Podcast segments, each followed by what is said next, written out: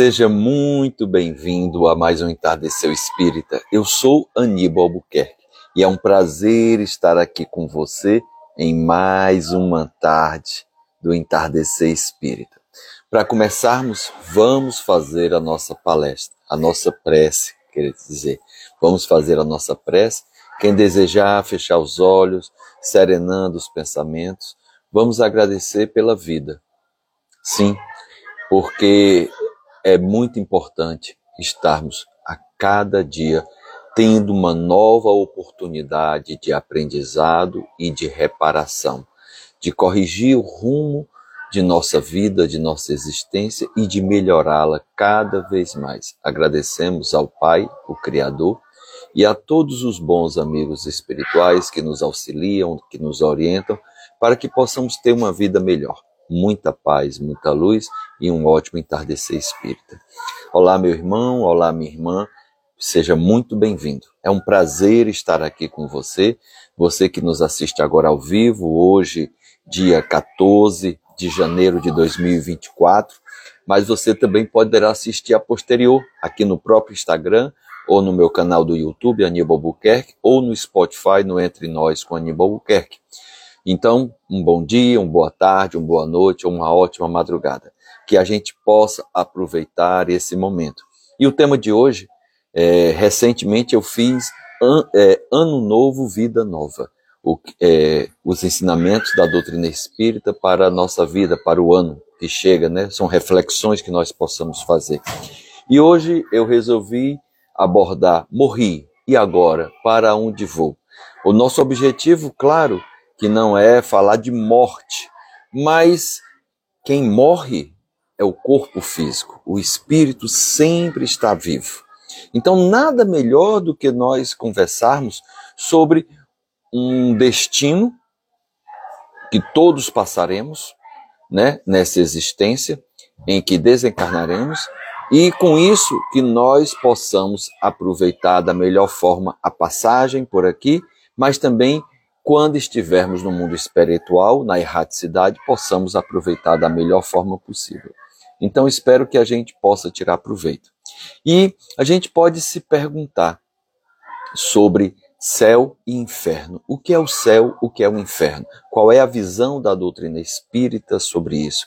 O que será de nós quando partirmos? E deixa eu contar uma pequena história do conto zen budista, que diz que uma vez um guerreiro samurai procurou um mestre zen para que lhe explicasse o conceito de céu e de inferno. E o monge respondeu-lhe com desprezo. Olha que interessante. O monge foi abordado e a resposta que ele deu a esse samurai foi com desprezo e disse assim: Não passas de um rústico. Não vou desperdiçar o meu tempo com gente de tua laia. Isso atacou a honra desse samurai e ele, em um acesso de fúria, sacou a sua espada da barrinha, da bainha e berrou: Eu poderia te matar por tua impertinência. Isso, respondeu calmamente o monge, é o inferno. Diante da resposta, da calma e da resposta do monge, o samurai, espantado por reconhecer como verdadeira o que o mestre dizia acerca da cólera que o dominava, ele então acalmou-se, o samurai acalmou-se e colocou novamente a sua espada na bainha e fez uma mesura agradecendo o monge pela revelação. E o monge calmamente lhe respondeu: E isto é o céu. Então, olha que interessante esta relatividade de circunstância diante da mesma situação. Não é um lugar circunscrito, essa coisa de céu e de inferno, né? É uma coisa que está em nós, em nossa mente. E aí a gente se pergunta: o que seremos? após a nossa partida aqui na terra? O que seremos após a nossa morte do corpo físico? O que será de mim? E eu gostaria de trazer uma outra reflexão de ordem espiritual, eu estarei melhor ou pior? A minha vida será melhor ou pior do que a daqui? Esta é uma reflexão interessante. E para que a gente encontre a resposta, a resposta está em nossas ações, em nossas atitudes, em nossas palavras e, acima de tudo, em nossos pensamentos. Eu gostaria de citar uma cena, né, ou falar um pouco rapidamente do livro e filme Nosso Lar. A primeira obra publicada por André Luiz, onde o personagem André, o próprio personagem André Luiz, um pseudônimo adotado pelo autor espiritual, fala de sua vida no mundo espiritual. Mas para que ele pudesse abordar a sua vida espiritual, ele fala um pouco da sua vida quando encarnado. Ele era um médico residente no Rio de Janeiro, bem abastado, né, financeiramente vivia bem, gostava de uma vida boa, segundo a ótica dele, uma vida de boemia em bares, boates, com bebidas, cigarro, mulheres, inclusive ele desencarna por uma doença venérea. Então, para ele, aquela vida era uma maravilha. Mas, ao partir, ele não percebe o mal que ele estava causando a ele. Toda aquela vida na materialidade, um ateu, não se preocupava com as pessoas, né? Em, é, em piores condições, não era generoso, não era bondoso, tinha uma vida desregrada com álcool, com o fumo, com o sexo, traía sua mulher. Então, ele julgava que a sua vida era maravilhosa, que melhor não poderia ser.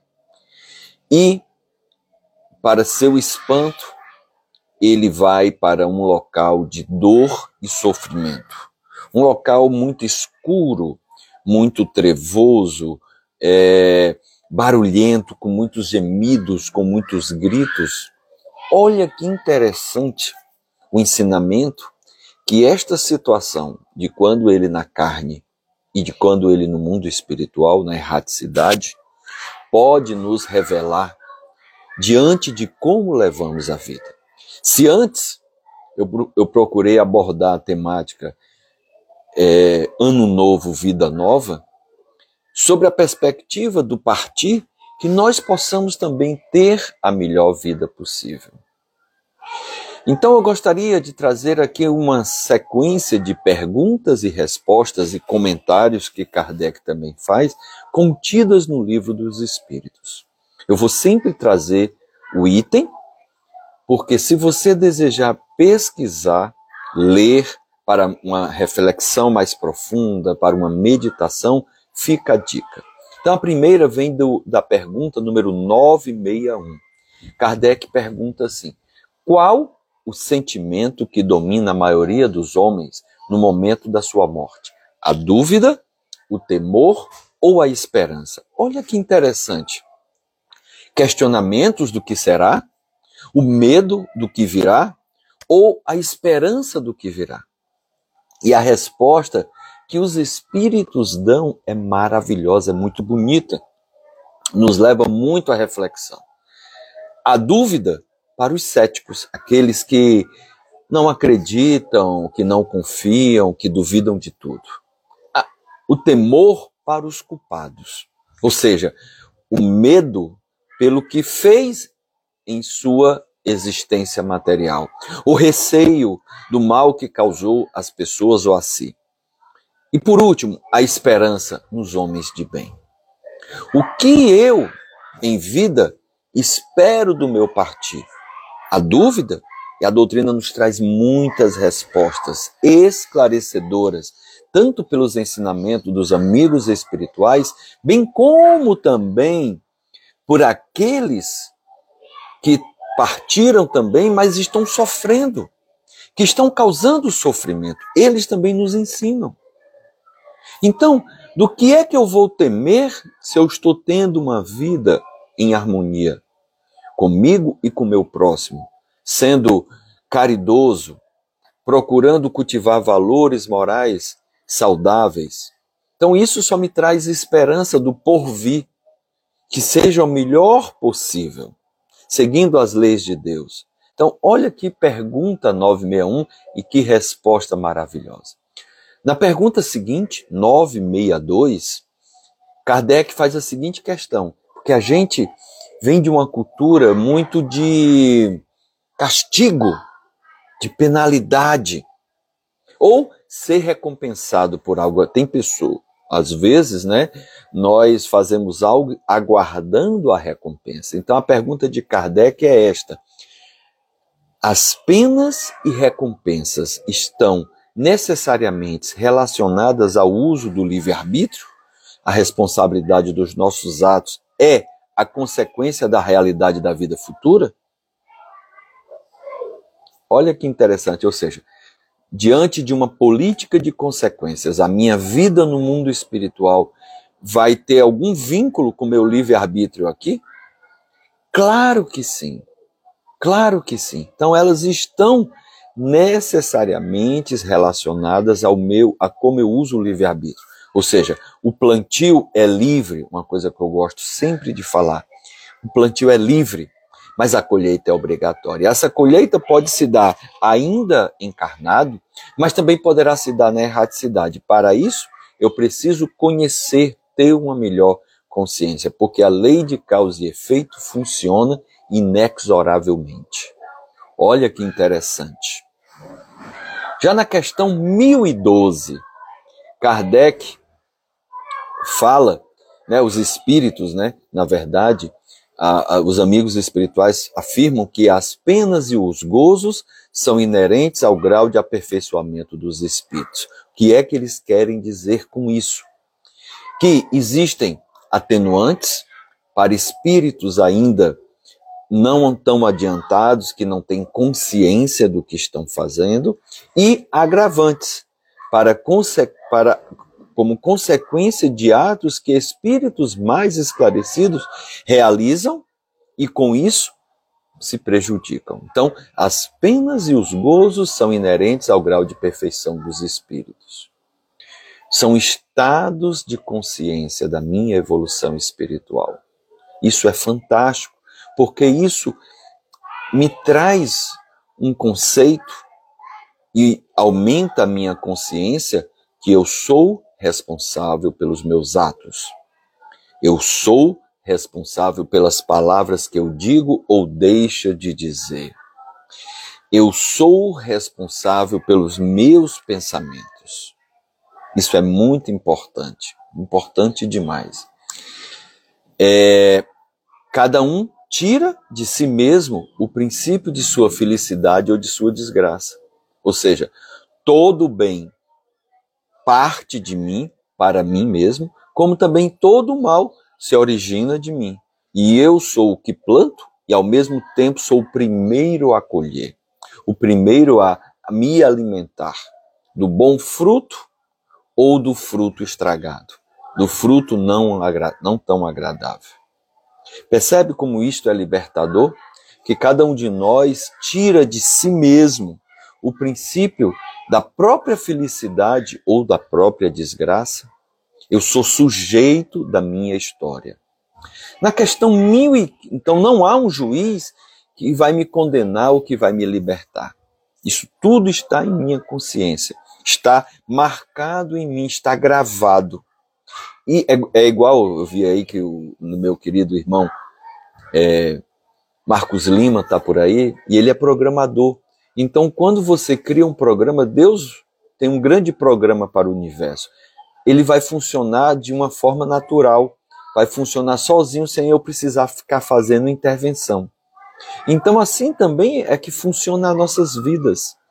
A lei de progresso, a lei de causa e efeito, o livre-arbítrio, a lei de merecimento, tudo isso vai funcionando de uma forma natural e vai acontecendo. Na questão 1015, Kardec pergunta: o que se deve entender por uma alma que está penando, uma alma a penar, um espírito a penar? Olha a resposta que eles dão. é uma alma errante e sofredora, incerta de seu futuro e a qual poderemos proporcionar o alívio. Então, é aquele espírito que está na erraticidade, ou seja, desencarnado, e está sofrendo. Sofrendo pelas consequências dos seus atos. É o efeito funcionando a causa que eu dei.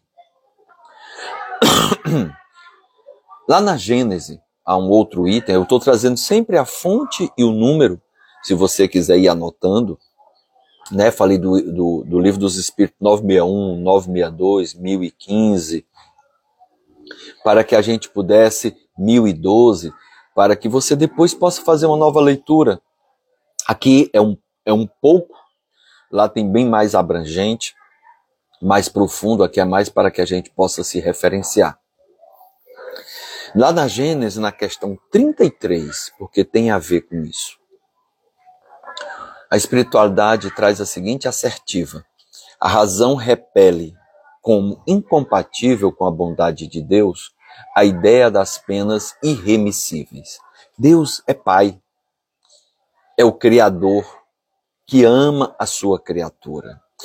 Então, a razão, ou seja, a filosofia que Kardec nos traz por meio dos ensinamentos dos Espíritos, a razão repele como incompatível com a bondade de Deus a ideia de penas irremissíveis que nunca serão pagas, como se fossem perpétuas e absolutas, muitas vezes infligidas por uma única falta.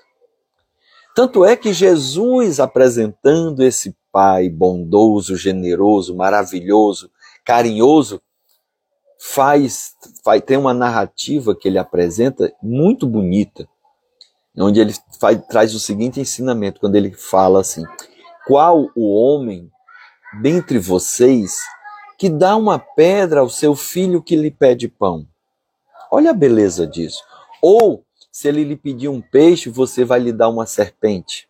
E aí ele arremata, dá o arremate final dizendo assim: ora, se vocês sendo maus com o ou seja, ainda imperfeitos, né? Sabe dar boas coisas aos seus filhos. Não é lógico, ou seja, usou da razão agora, usou da, da, da lógica.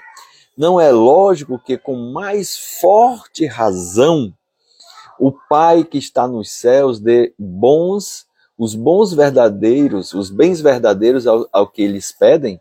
Olha que coisa linda, meus irmãos. Que coisa maravilhosa. Voltando ao livro dos Espíritos, gostaria de citar aqui a, a pergunta que Kardec faz na questão 1013. Que devemos entender por purgatório?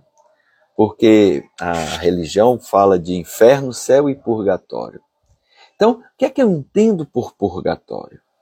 Porque Kardec procurou é, trazer, falar de uma temática que estivesse alinhada ou no grau de compreensão que nós temos no dia a dia, do que era abordado na sociedade. E a resposta dos espíritos é fantástica. Quase sempre na terra é que fazemos o nosso purgatório. Olha que interessante essa pergunta e essa resposta aqui mesmo, porque aqui é que eu estou passando por provas, mas também passando por expiações, correções de rumo, entendimentos com aqueles a quem eu tenha causado algum prejuízo, ajudando os outros, aprendendo cada vez mais. Então é muito interessante. Kardec faz o seguinte comentário: o que o homem chama purgatório é igualmente uma alegoria, devendo-se entender como tal, não um local determinado. Operando-se essa purificação por meio de diversas reencarnações, o purgatório consiste nas provas da vida corporal. Olha que interessante isso. É aqui, ou seja, o purgatório por uma vida também de provações, mas por com a consciência de um melhor futuro. Então, o que eu estou passando é são necessidades de aprendizado e de correções de coisas que eu possa ter feito em reencarnações anteriores. As provas é para eu ir para frente. E as reparações, as expiações são para que eu consiga ir para frente sem deixar o passado sujo, sem deixar os problemas embaixo do tapete, fazendo assim uma metáfora, né? Então, purgatório está na 1014 por uma vida também de provações, mas com a consciência de um futuro melhor. É disso que nós estamos falando. Estou falando de vida, a vida do espírito, não da morte. Apesar de um tema assim meio obscuro, mas não, eu estou trazendo falando de vida. Vida que se vive, que se deve viver, para que quando chegar a minha hora, que eu não sei quando se dará, eu possa ter uma melhor partida e uma melhor estadia na erraticidade, uma melhor temporada. Ainda na 1014, ele fala assim: enfermo se pode traduzir por uma vida de provações. Opa, desculpa, inferno, enfermo. Inferno se pode traduzir por uma vida de provações. Por quê? Porque eu fico com as vicissitudes das coisas que eu fiz.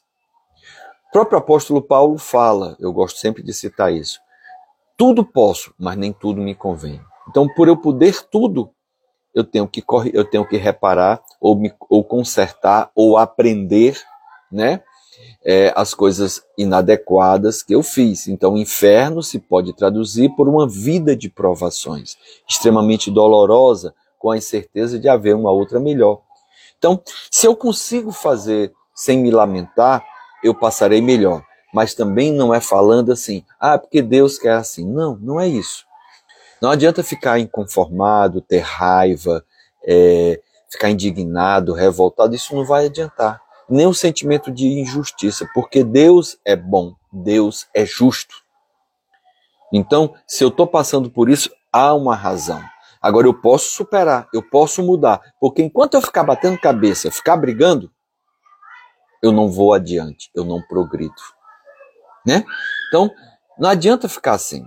Por isso que eu preciso me resignar ao que os espíritos sempre falam.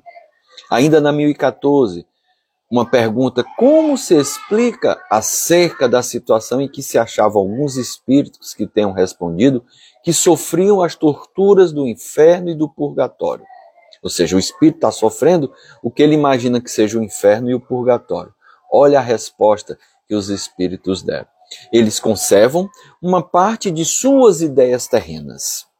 E para dar as suas impressões, se servem de termos que lhes são familiares. Então, eu imagino em vida o que é um inferno, o que é um purgatório. Então, o que eu passo na erraticidade, eu acredito que seja isso, porque eu faço uma associação, uma correlação. Mas não é assim, não é assim, como os espíritos dizem. Na questão 1012, voltando para ela, eles falam assim: a localização absoluta das regiões das penas e das recompensas só existem na imaginação do homem. Então, olha que resposta linda. Não existe um lugar assim circunscrito, um lugar específico, não. Muito da gente sabe? Ah, mas por que, que é, André Luiz falou que existem outros espíritos lá naquela região umbralina? Porque há outros espíritos que estão na mesma condição de com, consequência então há toda uma sintonia, uma companhia entre eles. E o que é que eu posso entender por céu? Kardec faz essa pergunta na questão 1016. E eu acho legal a resposta que os espíritos dão da questão 1016. O que é que se entende por céu? E aí eles vão para a coisa concreta. Céu é o espaço universal onde estão os planetas, estrelas e todos os mundos superiores, onde os espíritos gozam plenamente de suas faculdades, sem as tribulações da vida material, sem as angústias peculiares à inferioridade. Olha quantas revelações interessantes. Essa questão 1016 é interessante demais, porque imaginavam que céu ele fosse dizer algo mais poético. Não, ele foi para a concretude, mas também diz que é onde estão os mundos superiores, porque existe um grau evolutivo entre os planetas. E aí ainda tem, uma, ainda tem uma, um complemento dessa resposta. Julga que seja um lugar como os Campos Elíseos, agora ele vai falar do céu que nós imaginamos, né? Então julga você que seja um lugar como os Campos Elíseos dos antigos, assim, um mar de rosas, que você vai tocar harpa, onde tem anjos, onde todos os bons espíritos estão aglomerados, sem outra preocupação senão a de gozar pela eternidade toda de uma felicidade passiva? Não. Porque é interessante que os espíritos superiores, eles estão em extrema atividade. Por quê? Porque eles são solidários aos que estão sofrendo. Há um, uma história do conto zen budista, outra história, né, em que o mestre estava com seus discípulos e um deles fala assim: Mestre, quando o senhor partir aqui da carne, do, da parte física, o senhor vai para os céus. Aí o mestre disse: Não, eu vou para o inferno. Aí esse discípulo que faz essa pergunta fica assim tão espantado e diz: Mestre, pelo amor de Deus, se o senhor que é essa sabedoria e bondade vai para o inferno, imagine a gente, meu filho. Enquanto eu tiver um discípulo sofrendo, eu estou junto a ele, procurando resgatá-lo, procurando ajudá-lo e ensiná-lo para que ele evolua. Assim também fez Jesus com Judas Iscariotes, num relato de Irmã Dolores né? em que na passagem bíblica de João que diz que quando Madalena quis tocar Jesus, ele pede que não seja tocado porque ele ainda está impuro, porque ele não subiu aos céus. Na verdade, naquele dia ele desceu ao, ao, ao a, ele diz assim, né, eu desci ao, ao, precipício, são formas da gente entender, onde ele foi resgatar Judas. E ele diz que quando encontrou Judas lá, Judas estava tão é, perturbado, tão decepcionado consigo, com o que tinha feito, com a traição que tinha feito, que ele não reconhece Jesus. Jesus, nesse relato, diz que Jesus coloca ele no colo e ele chora e ele vai resgatá-lo, porque ele não pode ver um amigo sofrendo. Porque ele sabia que ele tinha que fazer aquilo, estava no relato, aquilo tudo tinha que acontecer. Muito interessante. Então, Kardec faz um comentário na questão 1017, diante de todas essas perguntas que ele faz sobre inferno, purgatório e céu, ele faz a seguinte afirmativa: que nós trazemos em nós mesmos o nosso inferno e o nosso paraíso. Olha que interessante. Isso é muito legal. Isso é muito importante. Né? Que a gente tenha essa compreensão sobre esses fenômenos, sobre esses locais mentais que passamos, que estamos. Para finalizar, eu gostaria de trazer para nossa reflexão algumas observações é, contidas no livro Voltei do irmão Jacó. Porque é, o irmão Jacó é um pseudônimo, ele foi presidente da Federação Espírita Brasileira. E aí ele faz uma pergunta sobre o julgamento. E o irmão Andrade responde assim: Por que lhe perguntasse pelo julgamento de, de meus atos? Respondeu que a morte não me conduz a nenhum tribunal vulgar, mas sim à própria consciência. E é onde estão gravadas as leis de Deus, na minha consciência e que dentro de mim mesmo eu encontraria, de acordo com os conhecimentos evangélicos auridos no mundo, os pontos vulneráveis do, mal, do meu espírito de maneira a corrigi-los. A gente tem essa consciência, que a gente possa prestar mais atenção. atenção. Por isso que nessa mesma obra o irmão Jacó fala que nós somos frutos de nossa sementeira. Jesus falava disso, a cada um conforme a sua obra. Ou você pode pensar assim: você colhe o que planta, mas você escolhe o que planta. Ou seja, eu tenho livre-arbítrio, então eu vou colher o que eu plantei. São reflexões muito interessantes para que a gente possa entender. Não é porque eu morri, certo? Que eu vou ter um passaporte gratuito para a aventura celeste. Não. Cada um de nós vai colher o que plantou